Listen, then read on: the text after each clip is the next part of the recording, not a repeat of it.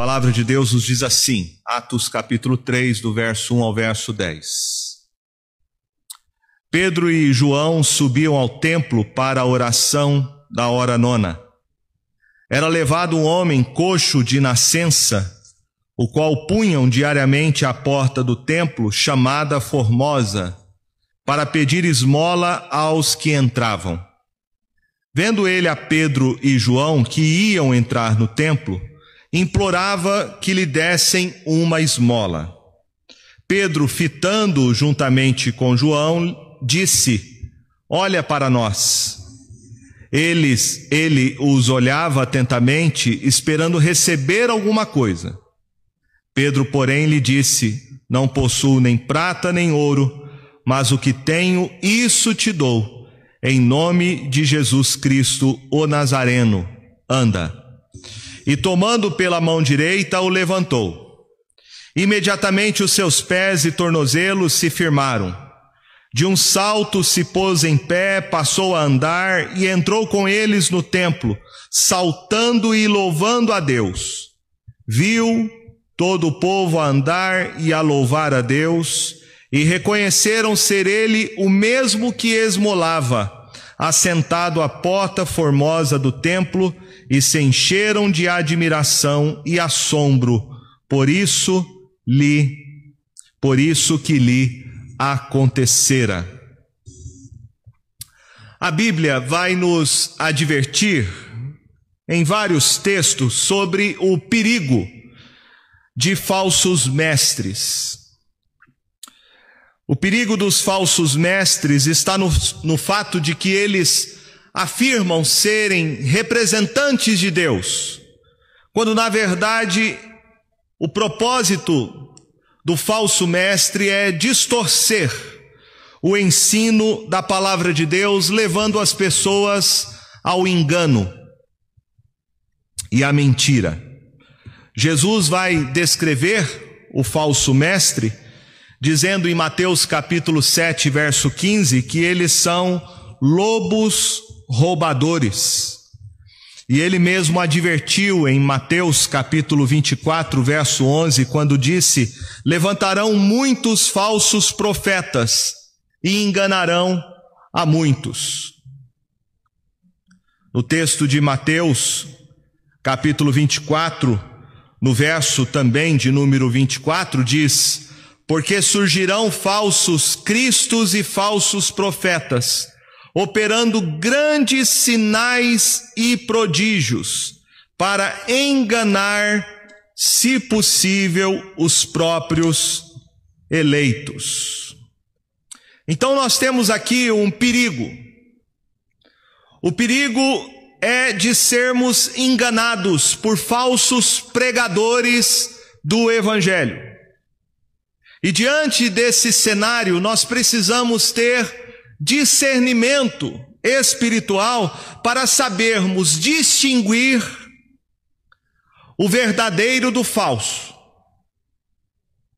Aquele que realmente está pregando o evangelho e aquele que está usando o nome de Cristo Jesus para enganar as pessoas.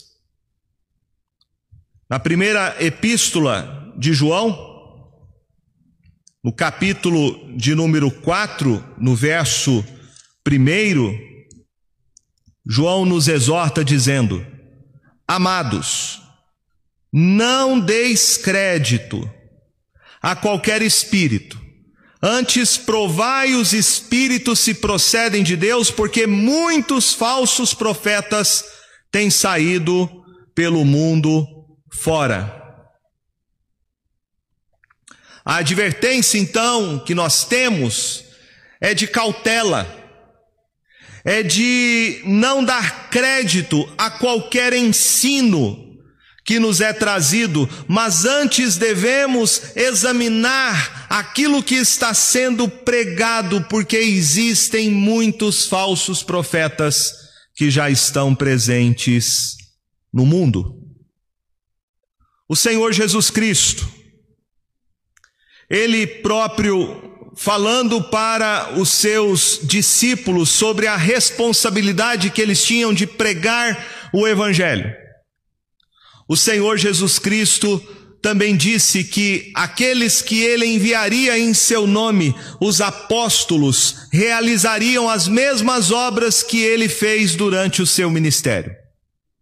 É muito interessante nós vermos que o ministério terreno de Jesus era confirmado pelos milagres que ele realizava, pelos seus sinais e prodígios. No Evangelho de João, no capítulo de número 10, no verso de número 25, o Senhor Jesus disse: As obras que eu faço em nome de meu Pai testificam ao meu respeito. No verso 37 e 38 ele disse: Se não faço as obras de meu Pai, não me acrediteis, mas se faço e não me credes, crede nas obras para que possais saber e compreender que o Pai está em mim e eu estou no Pai. Em João capítulo 14, diante da pergunta de um dos seus discípulos, chamado Filipe, o Senhor Jesus disse, no verso 11: Crede-me que estou no Pai, e o Pai em mim crede ao menos por causa das mesmas obras. Nicodemos, um doutor da lei, em João capítulo 3, no verso de número 2, diz que ele foi à procura de Jesus e ele disse: Rabi, sabemos que és mestre vindo da parte de Deus, porque ninguém pode fazer estes sinais que tu fazes se Deus não estiver com ele. Percebe então que os milagres que Jesus realizou no seu ministério tinha um propósito. Os milagres que ele fazia era para autenticar a sua pregação sobre quem ele realmente era, o filho de Deus enviado ao mundo para ser o Salvador. Os milagres tinham este propósito de autenticar a pregação de Jesus e apontar para a sua divindade. Do mesmo modo, o Senhor Jesus, quando vai comissionar os seus apóstolos e profetas, ele também dá a eles a capacidade de realizarem sinais e prodígios com o objetivo de autenticar a sua pregação. O apóstolo Paulo, na sua segunda carta aos Coríntios, no capítulo de número 12, verso 12, ele vai falar sobre as credenciais de um apóstolo. E ele vai dizer que as suas credenciais apostólicas foram apresentadas no meio dos coríntios, por meio de sinais, prodígios e poderes miraculosos. O autor de Hebreus, falando a respeito do ministério apostólico e sobre o propósito dos milagres que eles realizaram, ele vai dizer em Hebreus capítulo 2, verso de número 3 e 4. Como escaparemos nós se negligenciarmos tão grande salvação, a qual tem sido anunciada inicialmente pelo Senhor, foi-nos depois confirmada pelos que a ouviram, se referindo aqui aos apóstolos. Verso 4 dando Deus testemunho juntamente com eles, por sinais, prodígios e vários milagres e por distribuições do Espírito Santo, segundo a sua vontade. Então veja que a pregação, a pregação dos apóstolos, assim como foi o ministério terreno de Jesus, era confirmada pelos sinais, pelos milagres que eles realizaram. E os milagres tinham esse propósito de confirmar a pregação, a autoridade dada pelo Senhor Jesus aos apóstolos e confirmar como um selo aquilo que eles pregavam a respeito de Jesus Cristo como sendo o único Salvador. Em Atos capítulo 2, no verso de número 43, o texto nos diz: em cada alma havia temor, e muitos prodígios e sinais eram feitos por intermédio dos apóstolos. Veja que Lucas registra de que os milagres eram feitos por intermédio dos apóstolos. E isto dava a eles a autoridade para pregarem que Jesus Cristo era o único Salvador. Os milagres tinham este propósito de autenticar e confirmar a mensagem apostólica. O Senhor Jesus, quando chamou quando chamou os apóstolos, ele vai fazer então uma promessa que está lá em Mateus capítulo de número 10, verso de número 1. Ele diz assim: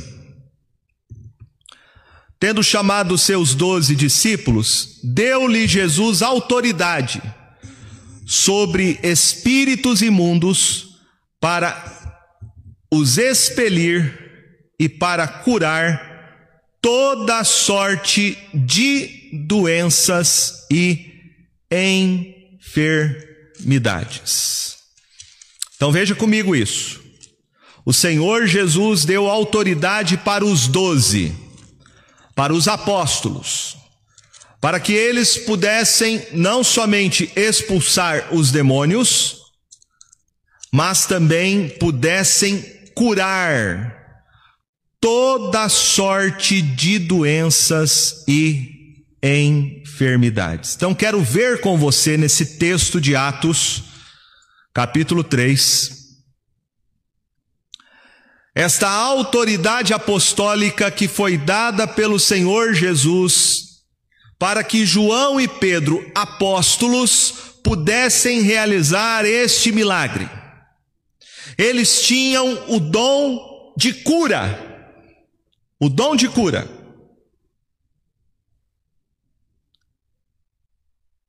Nós precisamos ter uma compreensão bíblica desse ministério de cura que era realizado pelos apóstolos. Isto é importante porque nos nossos dias existem pessoas, pastores, que reivindicam ter o dom de cura. E há muita confusão a respeito desse assunto. O que eu quero mostrar para você nessa noite, a partir desse texto, é que os apóstolos tinham um dom de cura. E somente eles receberam de Jesus o dom de curar toda sorte de enfermidade. A capacidade que eles receberam de Jesus para realizar o dom de cura, dom de cura, é muito diferente do que nós vemos nos dias de hoje daqueles que reivindicam ter esse dom. Algumas características muito importantes. Primeiro, o dom de cura, a natureza do dom de cura que era realizado pelos apóstolos, eram doenças orgânicas, não eram doenças psicossomáticas. Então você não vai ver eles realizando nenhum tipo de cura, como dor de cabeça, dor na coluna,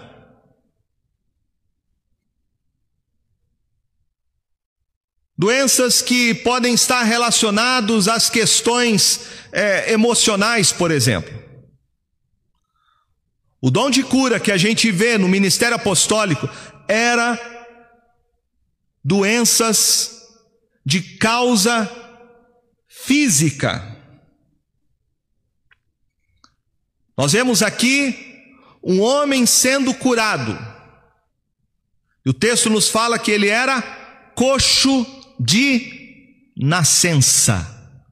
Ele nasceu coxo, ele nasceu paralítico. Nós sabemos, em Atos capítulo 4, no verso 22, que este homem, há 40 anos, há mais de 40 anos, ele sofria desta paralisia.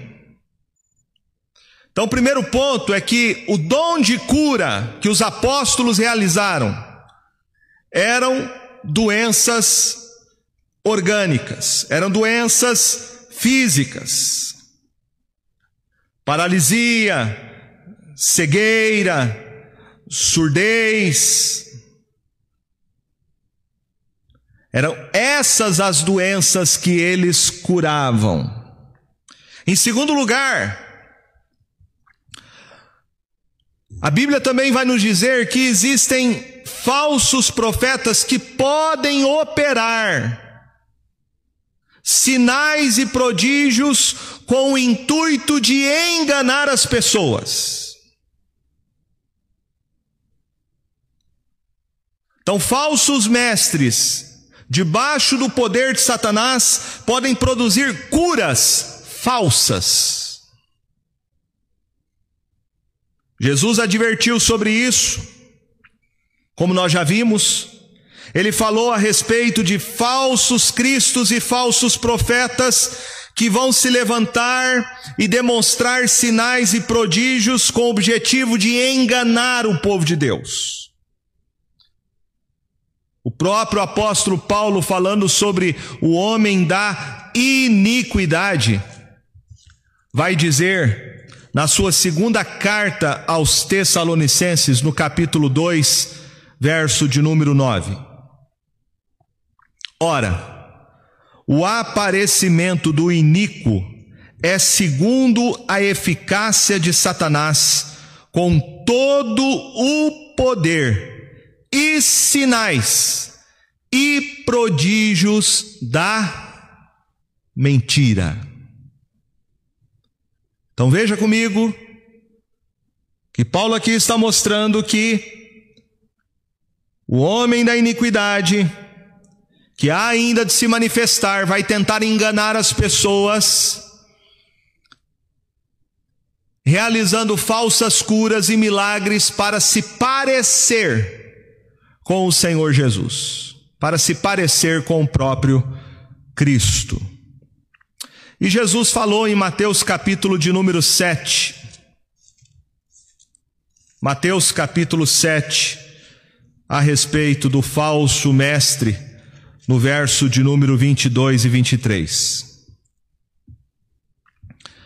Muitos naquele dia hão de dizer-me: Senhor, Senhor, porventura não temos nós profetizado em teu nome? Em teu nome não expelimos demônios? Em teu nome não fizemos muitos milagres?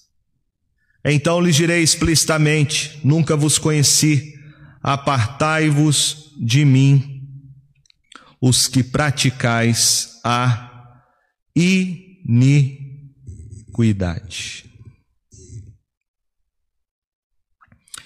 Então veja que o falso profeta pode realizar milagres,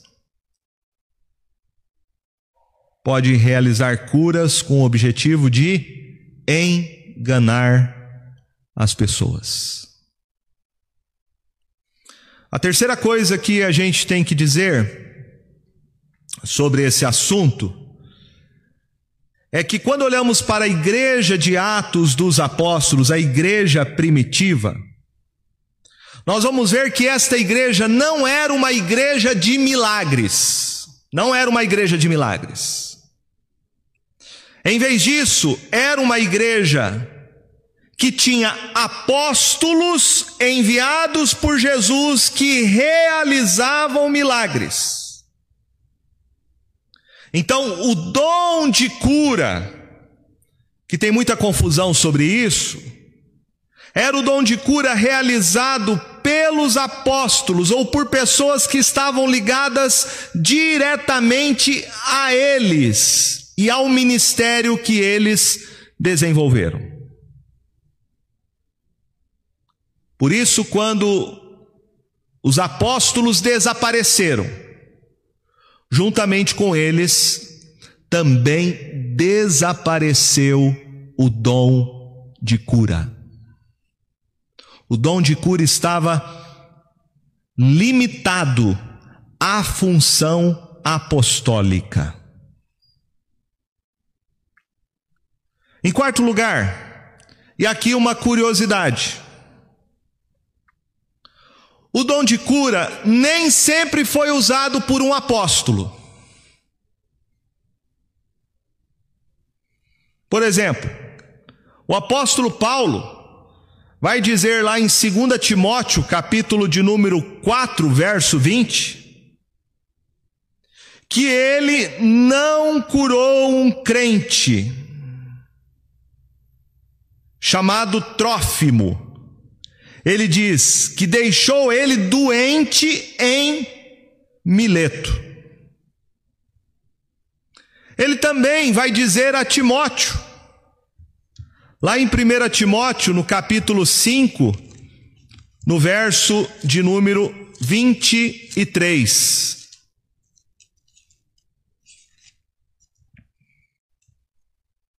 Não continues a beber somente água. Usa um pouco de vinho por causa do teu estômago e das tuas frequentes enfermidades.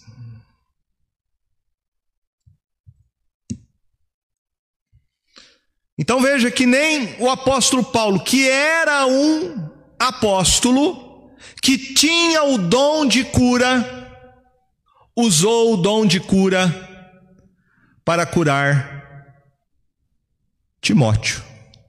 Ele poderia ter usado, mas ele não usou. Ele não usou porque esse é o ponto. O dom de cura usado pelos apóstolos tinha um propósito. E o propósito do dom de cura não era simplesmente curar as pessoas. O dom apostólico de curar era para autenticar o evangelho que eles pregavam. Você deve então estar se perguntando: isso quer dizer que Deus ah, não cura hoje em dia? Lógico que não. Não é isso que eu estou dizendo. Deus pode curar qualquer pessoa. Deus pode hoje curar qualquer tipo de enfermidade.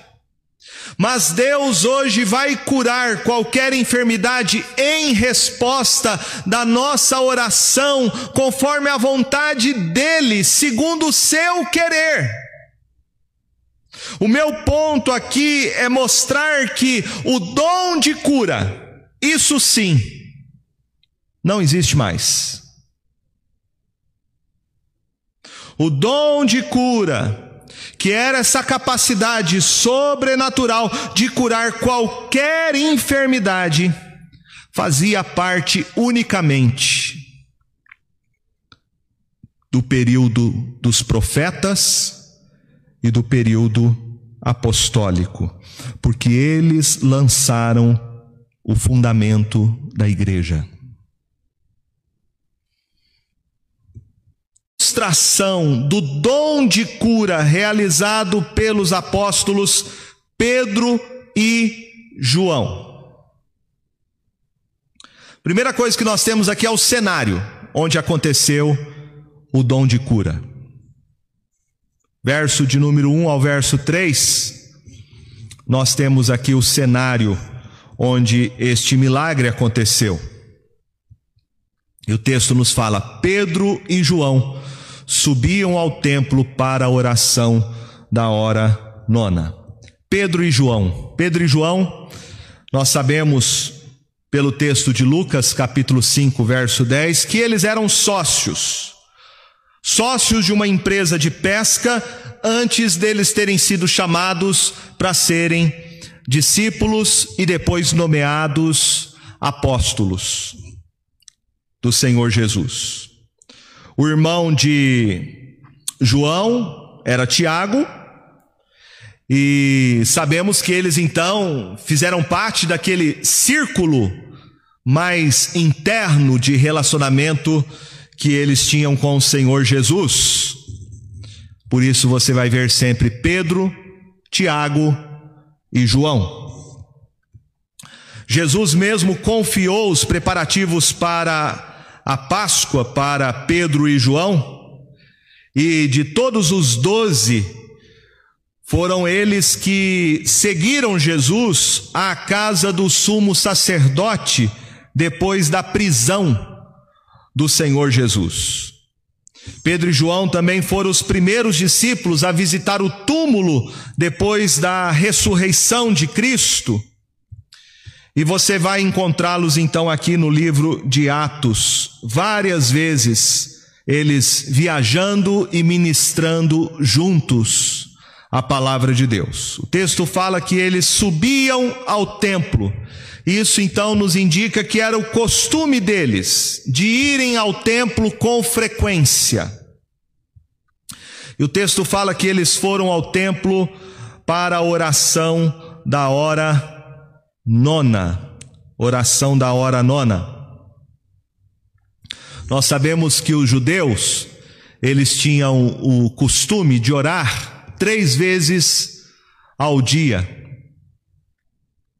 E a hora nona aqui se refere às três horas da tarde, que normalmente era a hora em que era oferecido no templo o sacrifício Provavelmente então, havia aqui uma multidão de gente reunida no templo. E Pedro e João, como judeus que eram, eles tinham o costume, e mesmo após a conversão deles a Cristo Jesus, continuaram indo ao templo com o propósito de orarem. Quando eles estavam indo para o templo, o texto fala que eles encontraram um homem.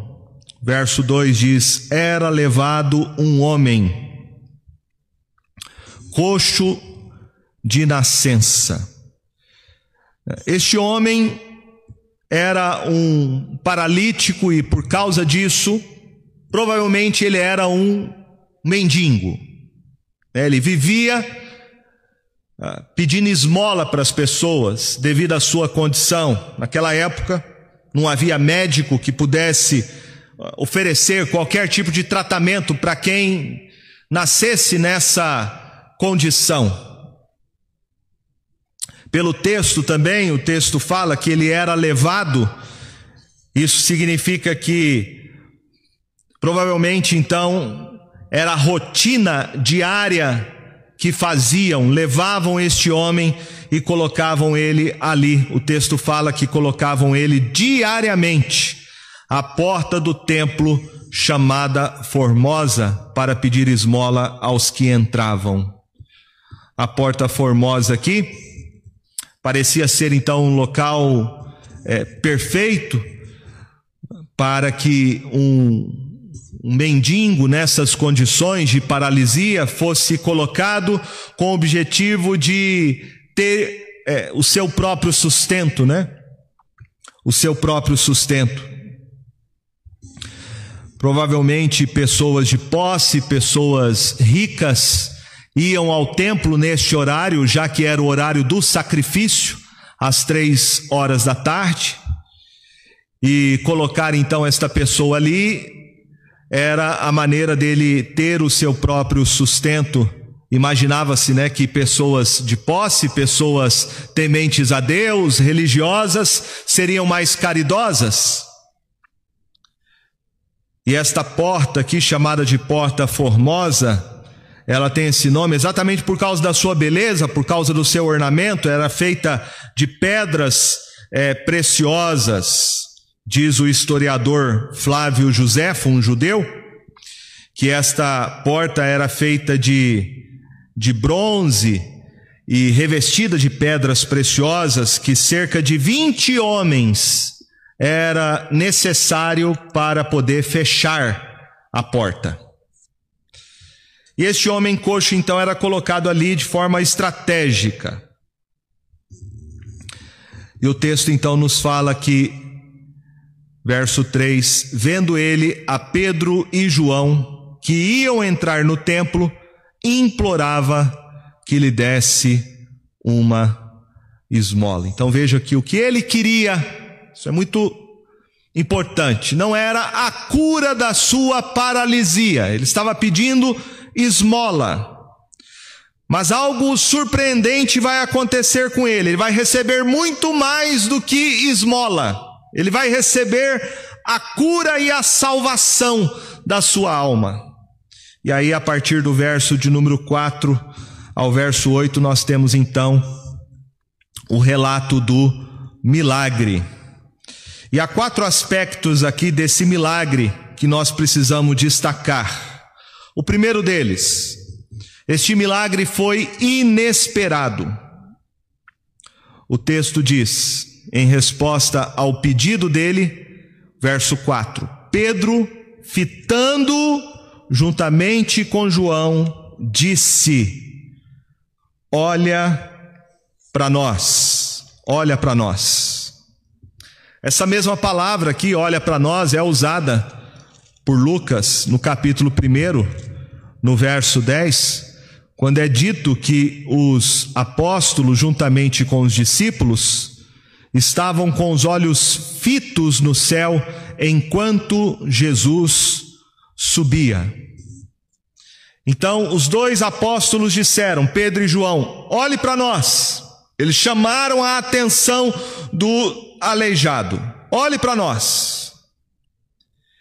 E ele então teve uma grande expectativa. O verso de número 5 diz: Ele os olhava atentamente, esperando receber alguma coisa. Que coisa é essa? Era o que ele estava pedindo. Estava esperando receber esmola, dinheiro. Mas qual é a resposta então de Pedro? Verso 4. Pedro fitando juntamente com, aliás, verso de número 6. Pedro, porém, lhe disse: Não possuo nem prata nem ouro, mas o que tenho, isso te dou. Em nome de Jesus Cristo Nazareno, anda. Então veja comigo em primeiro lugar que este milagre ele é inesperado. O que este homem esperava era receber esmola, dinheiro. Não havia aqui o elemento de fé neste homem. Ele não foi curado porque ele tinha fé. Não havia isso. O que ele esperava receber de João e Pedro é dinheiro. Então aqui nós aprendemos que Deus usou Pedro e João como apóstolos para curar este homem sobrenaturalmente. Este homem recebeu muito mais do que ele pedia. Aquilo que ele nem imaginava se tornou realidade. E veja então em segundo lugar que este milagre ele foi realizado em o nome de Jesus Cristo, o Nazareno. Pedro disse para ele: Nós não temos ouro nem prata. Isso contradiz a teologia da prosperidade, né? Que diz que todo crente tem que ser próspero, tem que ter dinheiro, Veja que os apóstolos de Cristo dizem: Nós não temos ouro nem prata, nós não temos dinheiro. Mas o que, que eles tinham?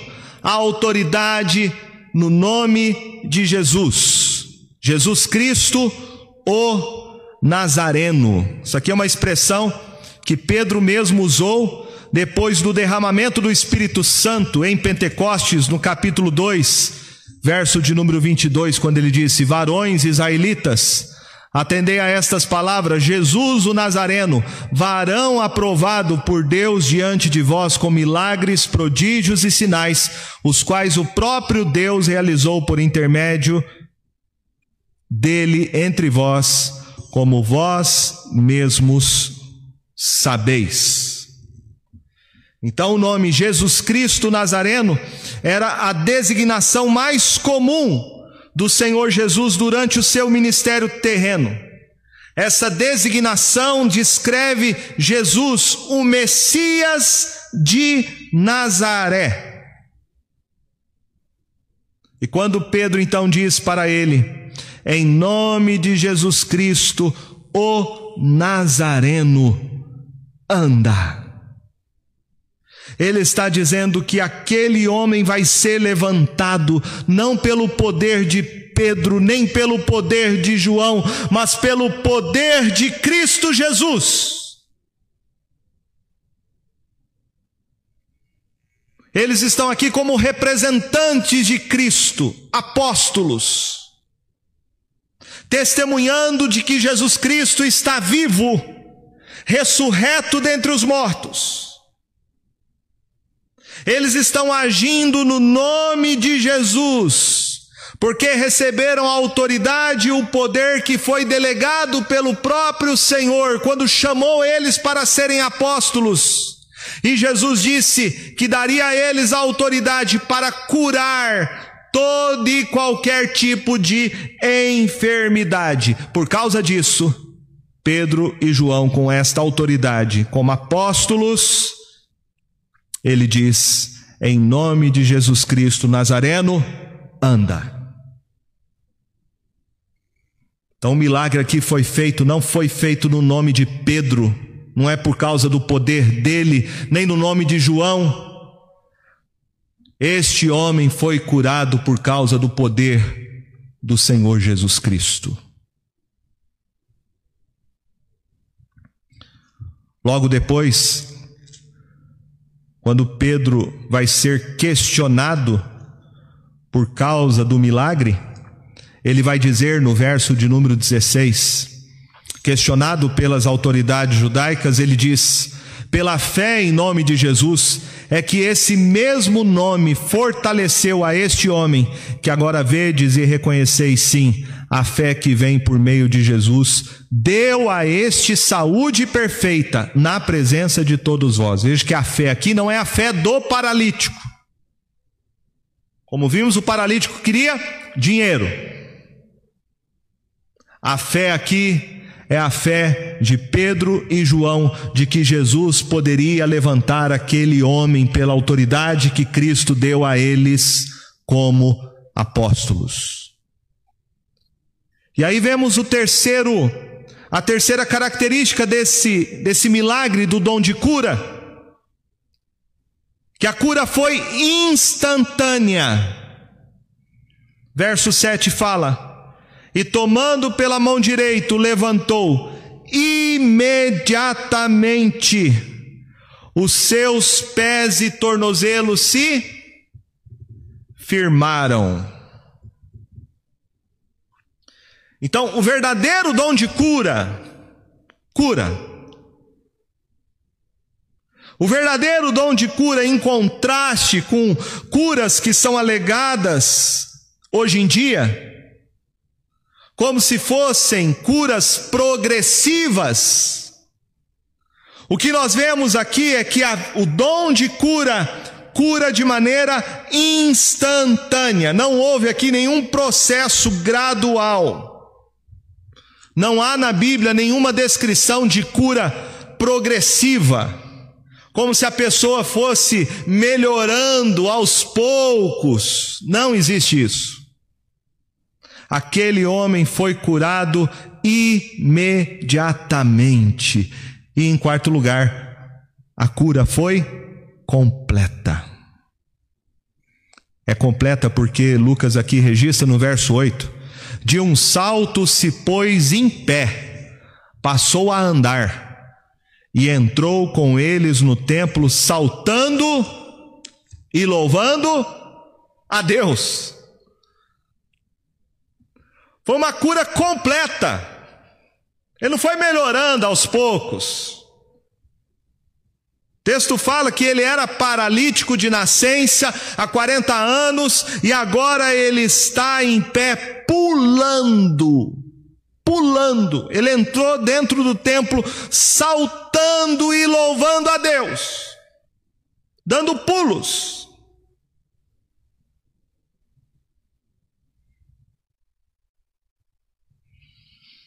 Isso prova que ele foi totalmente curado.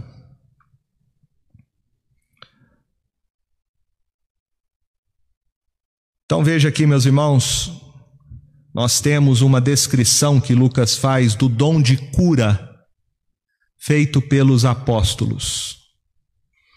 Primeiro, foi uma escolha soberana de Deus, porque haviam muitos outros paralíticos, muitos outros coxos, cegos, mas Pedro e João resolveram curar apenas este homem. Foi uma escolha soberana de Deus, através de Pedro e João, curar este homem. Segundo, a segunda característica do dom de cura dos apóstolos é que era feito no nome e na autoridade de Jesus, para que o nome de Cristo fosse glorificado. Não havia nenhuma personificação. Nenhum momento Pedro e João chamam atenção para eles. Não era um ministério de cura de Pedro e João, como a gente vê muitas vezes nos dias de hoje. Esses que reivindicam ter o dom de cura, até mesmo eles são identificados pela sua foto, pelo, pelo seu nome. Nós não vemos aqui na vida desses apóstolos. O que eles querem é que Cristo Jesus seja glorificado. Cristo Jesus apenas.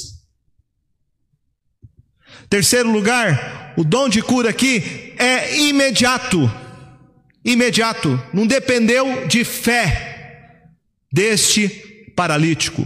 Ele não tinha fé.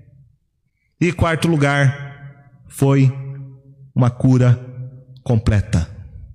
Completa. Agora veja comigo então a reação, o resultado do milagre.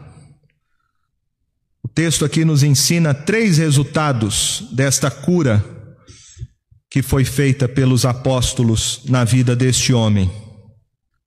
O primeiro está aí no verso de número 8, né? No final diz que ele entrou com eles, com Pedro e João, no templo, saltando e louvando a Deus. Primeira coisa, a primeira reação que ele teve é de alegria, né? alegria, de louvor, né? Acredito que aqui nós temos a, a maior expressão naquele dia da verdadeira adoração, quantos muitos estavam ali na terceira hora por causa do sacrifício que era oferecido para orarem, nós temos aqui este homem adorando a Deus realmente em espírito e em verdade. O segundo resultado aqui, o texto nos fala, é que além da sua alegria, ele também louvou e adorou a Deus. E em terceiro lugar, o milagre aqui foi testemunhado para todas as pessoas que ali estavam. O verso 9 diz: Viu todo o povo a andar e a louvar a Deus, e reconheceram ser ele o mesmo que esmolava sentado à porta formosa do templo, e se encheram de admiração e assombro por isso que lhe acontecera.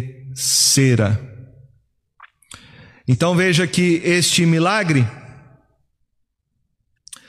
levou a todos reconhecerem que de fato o que aconteceu nele foi um milagre, porque ele era conhecido de todos.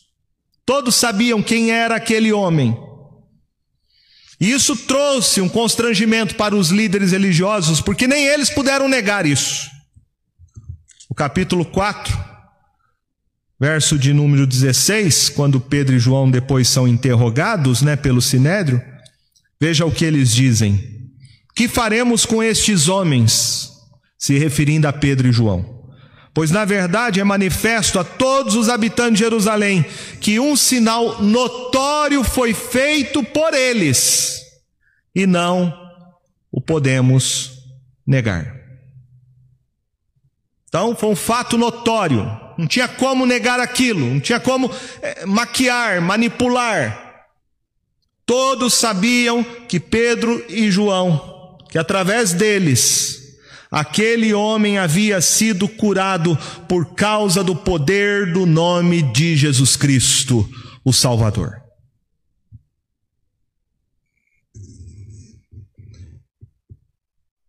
E é interessante então que este milagre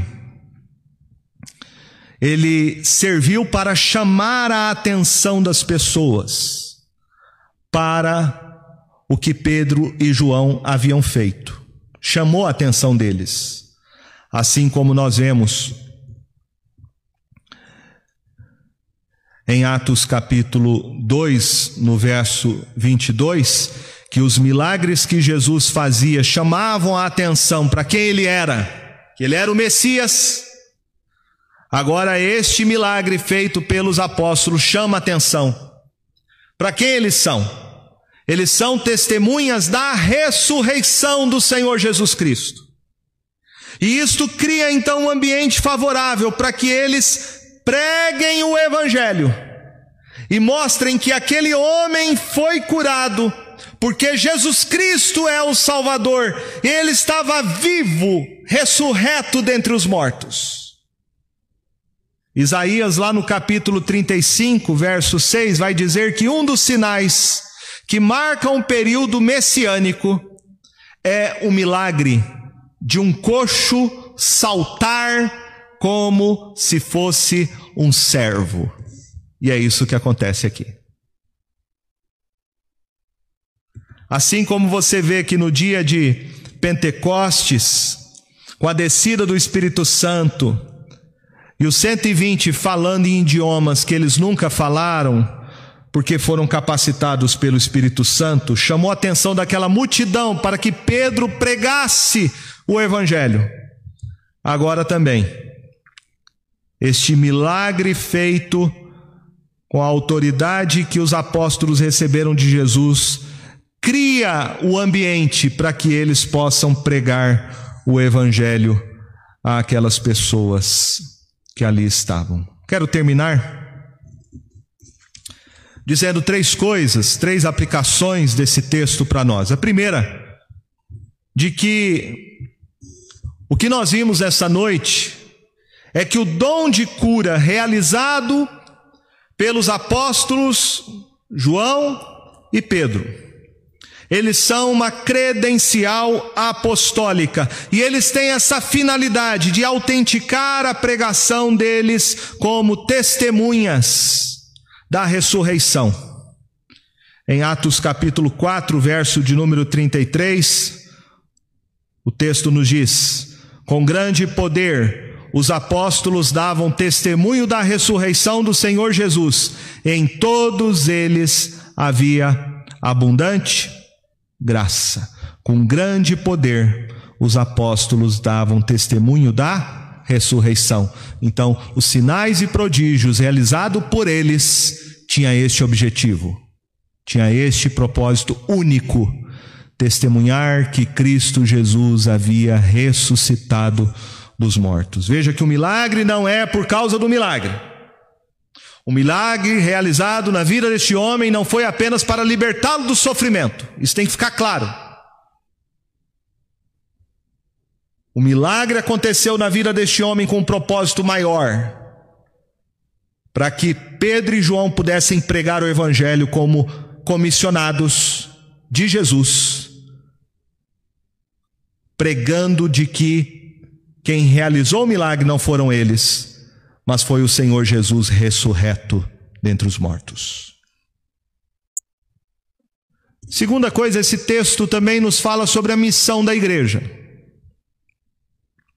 E veja que quando este homem pede, né, esmola, para Pedro e João, eles se voltam para ele, Pedro diz: Não possuo nem prata nem ouro, mas o que tenho, isso te dou. Em nome de Jesus Cristo Nazareno, anda. O que a igreja tem para oferecer? Ela não tem recursos é, humanos. O que a igreja tem para oferecer é algo mais importante do que dinheiro. O que nós temos para oferecer é o Evangelho de Jesus às pessoas. Esta é a missão da igreja: é pregar o Evangelho, é pregar Cristo Jesus ressurreto dentre os mortos. E aqui então vemos a terceira aplicação do texto, que é o objetivo maior do milagre. O objetivo maior do milagre não é o milagre em si. João e Pedro pregam o Evangelho e ele vai dizer no verso de número 19: Arrependei-vos, pois, e convertei-vos para serem cancelados os vossos pecados.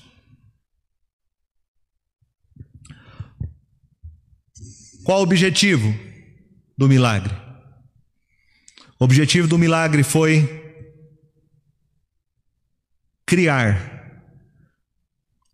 um contexto para que eles pregassem o Evangelho e mostrasse para as pessoas ali que o mais importante não era o milagre, o mais importante era quem fez o milagre: Jesus. E aquele que se arrependesse dos seus pecados e cresce que Jesus ressuscitou dentre os mortos seria salvo. E com isso eu quero dizer para você nessa noite.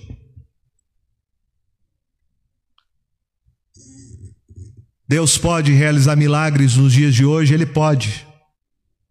Ele pode curar quem Ele quiser. Se Ele quiser, Ele cura todo mundo.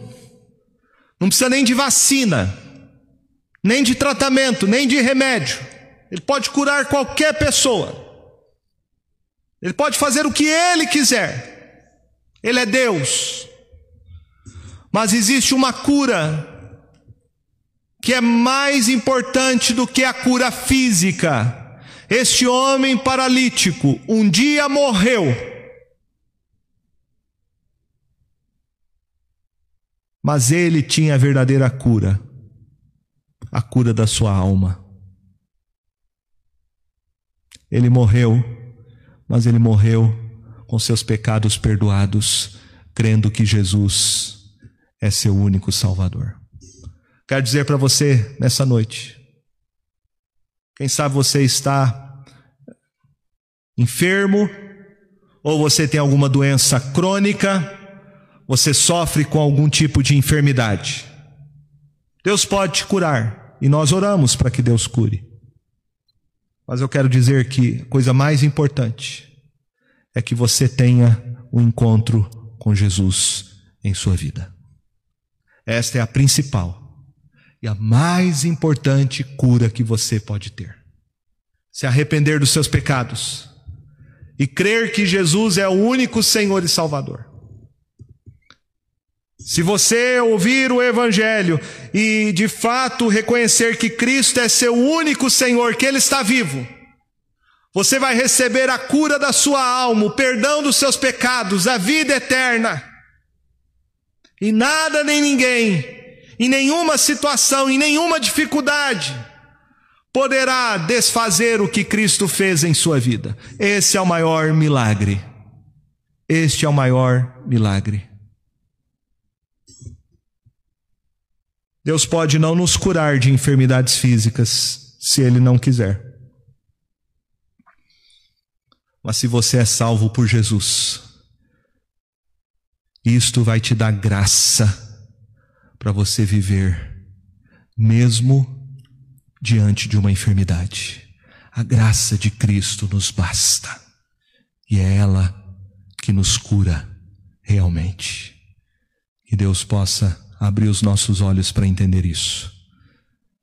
E que nós realmente possamos essa noite reafirmar a nossa fé no Cristo ressurreto, o nosso Salvador. Amém?